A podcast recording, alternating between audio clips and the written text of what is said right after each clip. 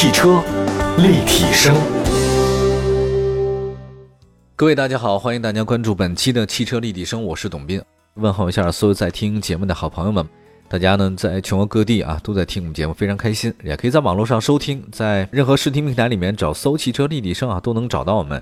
今天跟大家说的是四款新车，第一款车是新一代的奔驰 GLE 轿跑 SUV。哎，为什么叫轿跑车呢？它为什么叫酷配车型呢？轿跑车那酷配其实就是双门车，它外观呢很像跑车啊，但是它却拥有较之程度的舒适性啊，这个就叫轿跑车。其实我发现大家设计汽车的话呢，侧重点不太一样啊，因为汽车发展史差不多百来年嘛，那设计师呢始终呢他就搞平衡，一会儿平衡一会儿矛盾，你兼顾了乘用性啊，通过性就不好；你兼顾了这个通过性、舒适性就不好啊。类似这样的事情比较多啊。就设计美感跟实用性角度来讲，结合在一起的，比如说实用性跟美学想妥协的，就是什么呢？甲壳虫嘛，大家都明白了，很明显，甲壳虫其实就是它实用性向美学妥协了嘛，它那个尾巴一定要溜下来，它如果尾巴是长起来的话呢，那没法看，对吧？比如说你在性能上实用性占据上风，那就有 SUV 出现了，对吧？还有大功率的这种后驱跑车出现了，那么对轿跑来讲的话呢，还是一样嘛，就是美观嘛。又要有轿跑啊这种感觉，又得有舒适性。你跑车肯定不舒服嘛？你跑步的时候舒服吗？谁跑步的时候都呼哧带喘啊，心跳一百多，你不可能舒服。走路最舒服，躺着最舒服。那么轿跑车你又得舒服，又得跑起来，OK，那就出现了轿跑了。这个九月十号上市的奔驰 GLE 啊，它是新款的这个运动型的轿跑 SUV。那未来呢要跟谁竞争啊？就是奥迪 Q8 和宝马 X6 来竞争。新代的那个车型打造呢是跟老款的差不多啊，没什么特别大的变化。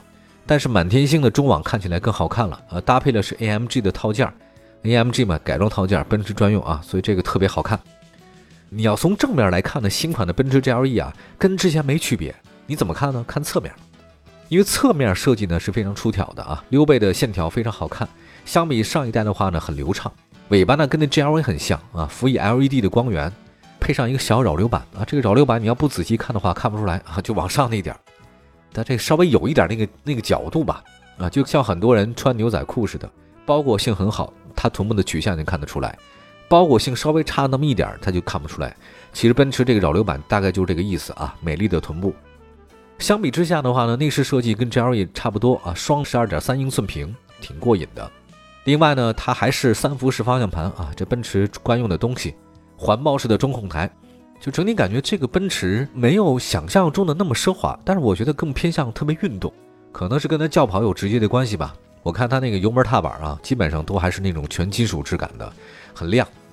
动力方面的话呢，海外市场的新一代奔驰 GLE 的轿跑车 SUV 呢，搭载是六缸，配备四十八 V 的微混，最大功率三百六十七马，峰值扭矩五百牛米。其实啊，自从奔驰 GLE 换代以后啊，它的销量呢已经追平同为进口大型的这种 SUV，像宝马 X5。我觉得未来这种奔驰的中大型 SUV 在国内市场还是比较受欢迎的。就是我们发现跟大家一个事儿啊，这两年宝马卖的不如奔驰好，前两年是宝马比奔驰好。就是那个时候吧，就是前些年啊，大家呢什么都要快，什么要提速，要往前走，速度要快，甭管舒适性强不强，咱都要跑着带。但是现在不一样了，现在呢，就大家会觉得跑得太快也有问题啊，舒适性也是很重要的。所以宝马那种啊，就是牺牲了舒适性啊，特别强调操控性，那种感觉，就是你开什么路面，你自己坐在那个椅子上，你都知道那种状态。尤其是二零二零年以来啊，就大家的很多思维观念会发生很多变化，比如购物观啊，买东西的这个出发点不一样了，大家更愿意寻找一种一种比较舒适的身段来度过比较艰难的一个岁月吧，大概这个意思啊。来看一下，二零二零年呢将成为奔驰呢 SUV 市场大放光彩的一年。比如说 GLA、GLB、GLE、GLC，还有迈巴赫 GLS 陆续上市啊，这都是奔驰在今年年底夺得中国豪华车市场销量第一而贡献的绝对力量啊，这个还是比较强的。我们再来看下一款车型吧，这个荣威 i 六 Max 上市。这个荣威啊，有时候还真的挺佩服他们那个设计师的。就前一段时间我在路上看一个车啊，特别好看那个前脸，后来一发现哦，这个荣威换标了。我发现现在因为电动车特别多了嘛，它家没有进气格栅了。如果你要是自然吸气的发动机，或者说你插混也行啊，整个进气格栅它给你做了一个叫荣民门的造型，哎，我觉得很漂亮。在进气格栅上，我觉得如果能打眼出来的话，就相当于一个女生啊，她给你画眼影，她眨不眨巴眼的时候吧，就特动人，大概就这个感觉。所以进气格栅就相当于这种感觉。我们来看一下荣威的这个事儿啊，i 六 Max 呢，它呢未来会推出像 1.5T 的燃油版、1.5T 插混版，配备三平米的全景天窗、斑马智行系统。那同时呢，未来新车还提供像熔灵灰、珠光黑啊，包括像亮白、银叶金、赤焰红、青鸟蓝等六种颜色可以选择。那新车的售价其实真的不贵，十一万到十三万之间。外观方面的话呢，新车采用了全新的一个造型啊，搭配着中央狮标啊，看起来非常凶悍时尚。另外呢，它旁边的两侧是 Y 字形前大灯啊，三段式的进气口，确实很时尚，漂亮，很漂亮。来看一下车身方面，轴距是二七幺五啊，这个算是中规中矩。尾部方面的话，依然是 Y 字形设计啊，整个中间镀铬条一连接啊，左右车灯镀铬一连接，就感觉好像是贯穿似的了。我很喜欢它那个中控屏，它放在整个你的那个挡板上面，空调口呢在两边儿，哎，你不违和，整个的前面的那个工作台上面。不是特别大，也不是很小，竖起来放。然后呢，空调还在两边儿它完美的把这个左右的空间给你区分了。在智行方面的话呢，斑马系统一次唤醒九十秒的那对连续对话啊，连续跟他聊天没问题。这以后还能说相声。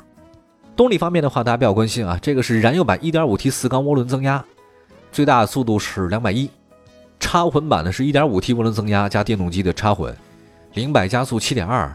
百公里一点一升综合油耗，纯电续航呢大概是七十公里。其实我们现在都讲 Z 时代，讲新国潮。其实你要说它特完整的定义啊，还真不一定你能讲得清楚啊。什么是新国潮？什么是 Z 时代？对吧？每个人好像观点都不太一样。但是我大概的感觉知道，我觉得很多汽车的设计就把这个融进去了。我觉得这款车推出到现在，荣威 i 六啊，一直处于很高的讨论点。比如说 i 六 Max 配备全新的狮标。还有包括它那个设计语言，你虽说汽车设计到现在啊，很多时候那个大师们已经设计不出来让人特别心动的车型了，真不尽然，什么时候它都有可能发生。比如说哆来咪发嗦拉西哆吧，就这几些音符，从有这个音符到人类文明开始到现在这么多年了，咱唱的歌有重样的吗？除了抄袭的，还总有新歌出现，对吧？排列组合有无数的可能性，所以说你说这个新的车的设计啊。有一定的这个到头的时候嘛，我就不觉得。关键看你有没有想到啊，这个世界是需要天才的，好吧？休息一下，一会儿呢再跟大家说另外两款车型啊，一会儿回来。汽车立体声，继续关注汽车立体声，欢迎大家收听我们的节目。我们今天说的是四款新车，那接下来这款车呢是二零二一款的哈弗 F 七 F 七 X 啊，它是年代改款车型，两个车呢都是搭载了哈弗全新的智能网联系统。我们可以分辨一下，就是哈弗 H 系列跟 F 系列的这个面对人群不一样。H 系列的话呢是全年龄段啊，F 系列的话呢，我想可能更多的是偏年轻点的人群。另外你说 F 七 X 是什么呢？其实就是哈弗 F 七的那个轿跑版本，但它呢发了一个 X 啊，这个就代表无限可能性。整体来看的话呢，跟之前外观方面没有特别大的变化啊，只是说。二零二一款的哈弗 F 七呢，在尾窗上沿边加一个小型扰流板。呃，各位还记得我们上次什么时候说过这个小型扰流板吗？在那个奔驰 GLE 的新款里面，轿跑版它有一个小扰流板，就在那个后窗的那个顶上面啊，也不是很明显，但是好像有翘起来的样子啊。另外两款车呢，均采用了偏向主驾驶位的中控台的设计，三辐式方向盘，内嵌式的中控屏。据了解呢，二零二一款的哈弗 F 七呢，它有一个相应的改变，就搭载了腾讯的一个车机系统。这个车机系统的话呢，有两个车载应用，一个是腾讯随行，一个是腾讯的爱趣听。腾讯随行实际上就生活的助手，包括像什么无感支付啊，还有包括全时在线啊，手机能够无缝衔接等等。那个腾讯爱趣听的话呢，是它的一个第三方的生活内容，像 QQ 音乐呀、喜马拉雅啊，这个当然都有我们汽车立体声，你可以在车里面听到节目啊，没什么问题的。这两款车的话呢，都搭载的是 1.5T 和 2.0T 的发动机，满足国六排放标准。其实整体来看哈，这个哈弗 F7 和 F7X 的年代改款，配置方面是有升级的，符合了当下年轻人的一个诉求啊，比 H6 的话呢更加时尚一点。总体上来看的话呢，性价比比较高啊，因为这个车确实不贵，挺便宜的。因为都很成熟了嘛，所以如果你要是不喜欢 H6 那种，可能大家确实开的比较多了啊，你买一个 F7 的话呢，我觉得还是不错的。呃，另外再看下一款车型吧。今天最后一款车型说的就是新款的捷途 X90 启动这个预售。呃，一共六款车型，售价区间是八万多到十三万之间。据说呢，订购新车的用户呢，还可以享受到天然油补贴啊，最高一吨什么十升是九十块钱，赠送什么观影包啊，还有什么发动机终身免质保啊，还有补贴啊，等等等等。呃，这个车确实不太贵啊，八万多块钱。捷途这款车，它依然也是有一个新的变化。我发现是不是现在在这个新款老款之间啊，就后面那个后车窗上面来一个扰流板，它都是这个为标志的。我发现今年所有的改款车型上面都有一个扰流板。轴距呢是二八五零，还是比较偏大的，但是内饰方面比较简单啊。相比老款的话呢，它里面没有特别多的一个升级。他说打造了一个科技感，但实际上那个科技感看你怎么想啊。但空间上还是比较大。新款这个捷途 X 九零呢，提供五座、六座、七座的三种座椅布局，储物空间是非常大的。五座的这种版的车型，第二排座椅呢不能前后移；七座版的车型的话呢是二加三加二，第二排座椅的这个可以调整到靠后位置。它搭载了 1.5T 和 1.6T 的这个涡轮增压发动机，匹配的是六速手动、六速双离合和七速双离合变速箱。